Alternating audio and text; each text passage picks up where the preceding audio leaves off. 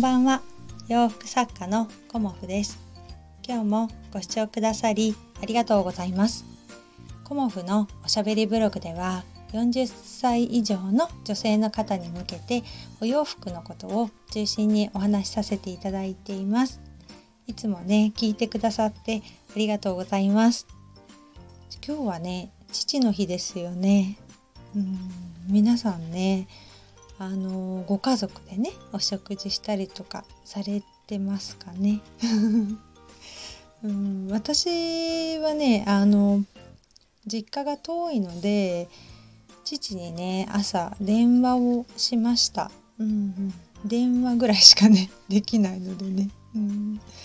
なんかねあの欲しいものがあるとかって言って聞くとあのもうね年齢的にもあんまりあの難しいかなと思って物をね送るっていうのもやっぱり自分のねやっぱ好きなものがねやっぱり欲しいんじゃないかなって思っているのであとねあんまり物を増やしたくないっていうのもあるので毎年ねあのお食事に行ってねっていう感じでまあねあの お金をこの頃は送るようにしています。うん、であの朝ね父に電話したらあの相変わらず元気そうな感じでお話できたので、うんまあ、良かったかなっていうふうに思います。うん、私の父はねあの板前さんだったんですよね板前っていうかお寿司を握ってた人でお寿司屋さんでね働いてた人なので、まあ、まあお寿司は当然ね今でも作ってくれたりもしますしお料理全般ねあの上手な 父でした、うん。すごくねあのお父さんは学がないからっていうふうによくね 言うんですけどまあねうちの父は学歴はないですけどお料理がねあの好きというか人に食べさせるのがすごく好きですね私の父は。うん、で作ったものに対して美味しいよっていう風に言ってもらうことにね喜びを感じる人っていうかあの食べることが好きっていうわけでもなくあのね作ってあげることが好きな人なんですよね。で未だにあの包丁さばきはね見事ですしもう到底ね私が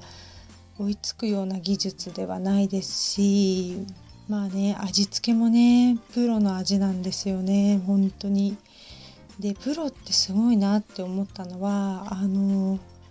野菜の水切りとかねあの些細なことに手間を惜しまないっていうことがね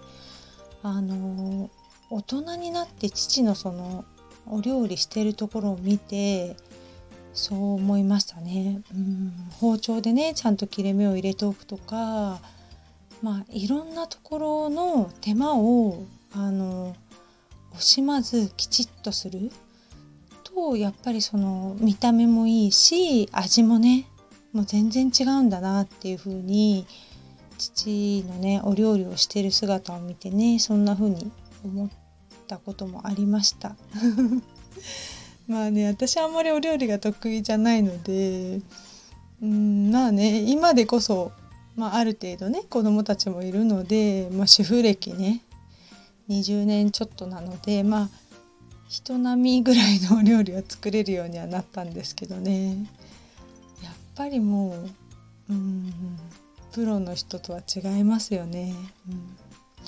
まあねあのお料理してるとボケないっていう風に 言われているようなので父もね、まあ、まだ70超えて73か4ぐらいなのかな父はね だからもうちょっとねお料理頑張ってもらってあの頭の体操というかねボケないようにもうちょっといてくれたら嬉しいなーなんて思ってます。で今日はあのリネンのねお洋服って一年中着れるんだけどあのいつもね同じものをね着てるような感じがしちゃうっていうお客様のねあのお声に対してあのどんな風にね着こなしていったらいいですよっていうか季節ごとの着こなしについてお話しさせていただこうと思います。リネの洋服ってまあそうですねリネン好きの方っていうのは基本的に一年中リネンの洋服を着られるんですよね。うん、まあイメージ的に朝のお洋服は夏っていうイメージが未だにまあ強かったりもするんですけど、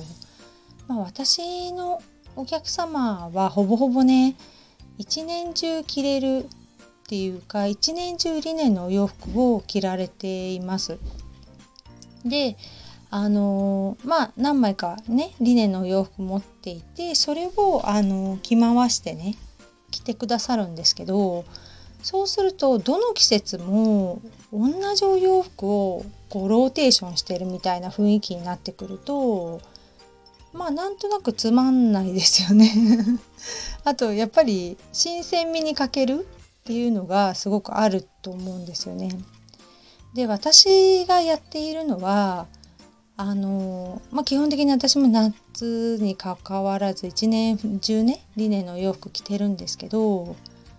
季節ごとというかだいたい春夏秋冬っていう感じでリネンのねお洋服をあの分類してます。うん、であの春夏に着るお洋服とか、まあ、夏だけ着るお色のお洋服とかあと秋冬にかけて着るお色のお洋服基本的に、まあ、デザインもそうですけど色をね基準に私はねあの分けてます。うん、まあ例に挙げてみるとキュロットスカートなんかは私ほぼほぼ一年中履いてるんですけど春夏はねあのワシャリネンを多く履いていて秋冬はカラーリネンの生地のしっかりしたものを私はね入ってます。で特にね夏にしか着ないお色のキュロットは、まあ、春夏かなキュロットはターコイズブルーの綺麗な色のキュロットスカートはもう夏しか履かないっていう風に決めていてやっぱり秋になってくるとあの深みのあるお色に変えてったりしています。であとはあのそうですね。ピンクとかね淡いピンクなんかの洋服も私は春先に着るようにしていて夏ぐらいまでかなピンクの洋服。で秋冬になってくるとちょっとねブルーみかかった濃い色のピンクを着たりとか同じピンクでもねあのお色味をね分けてあの着ています。なのであの、飽きてくるってことが あんまりないのでそういう風なね感じで季節ごとにこの色はこの時期に着るっていう風にあの分類していくと秋も来ないですし次のね今年の夏来てまた1年後の夏が来た時にこうあ夏が来たっていう感じで夏の色っていう感じでねすごくね新鮮味を感じるんですよね。なのであの、一年中ね、あの、着るお色とかっていうのもあるかとは思うんですけど、まあ、ベーシックなお色ですよね。黒紺、まあ、スミ黒が私は多いですけど、まあ、グレーをお持ちの方とかベージュお持ちの方とかっていうのは、まあ、ベーシックなお色って基本的に一年中着られると思うんですけどそれにね合わせてくるお色を、まあ、季節ごとにあの変えていくとで他の季節にはあの着なかったりするとね新鮮味が湧くのかなっていうふうに私は思います。うん、あとまあその時によってね季節によってお色味ってやっぱりお洋服なので違ってきますよね。なのでやっぱりお色味がやっぱり秋冬はねちょっとトーンダウンしたようなお色が結構あの着られたりとかね。逆に冬にあの白とかね。綺麗なブルーとかそういうのが映える時もありますしまあその時々でねあのお色の使い方っていろいろあると思うんですけどやっぱりあの一年中ね同じ色をずっと着るっていうのはまあ飽きてしまうのもあるし面白みがないっていうのもあるしなんとなく季節感がないっていうのもあるのでそういうことをねいろいろ考えたりするとやっぱりまあリネンの洋服一年中着られますけどお色にはねちょっと注意していただけたらなっていうふうに思います。うんなんだろうなあの今ね夏の洋服でもなんかアースカラーみたいな感じで夏から秋にそのまま着られるようなお洋服みたいなあの感じでね今年結構出てたりすると思うんですけどまあカーキとかねあの茶系のお洋服とか出てたりすると思うんですけどそんな感じであのね次のシーズンまで着られるようなお色をまあ選んどくっていうのも一つのねあの着こなしかとも思うんですけど夏にはね夏に入るお色っていうのが あるんですよね。なのでそのね夏に入るお色はやっぱりこの夏の太陽にバチッと入ってくるので入ってくるというかうん合ってくるのでね夏のお色ってあのもまあなたくさん持っておく必要はないですけど持っておくとねあの気分も上がりますしあの人目を引くというかおしゃれ感もアップしたりとかあのこうねすごくね好印象を与えたりもできるので綺麗なお色っていうのはねあの持っておくことをおすすめします。うん、イベントでもねあの今年はねターコイズのキュロットスカートが数枚あのお客様のもとにね 行ったというかあの選んでいただいたのでまあ、やっぱりね綺麗なお色っていうのは、うん、夏におすすめですね。うんまあ、特に爽やかなブルーだとかあと白とかね、うん、水色とか、まあ、私はね結構ねおすすめしたいなっていうふうに思います。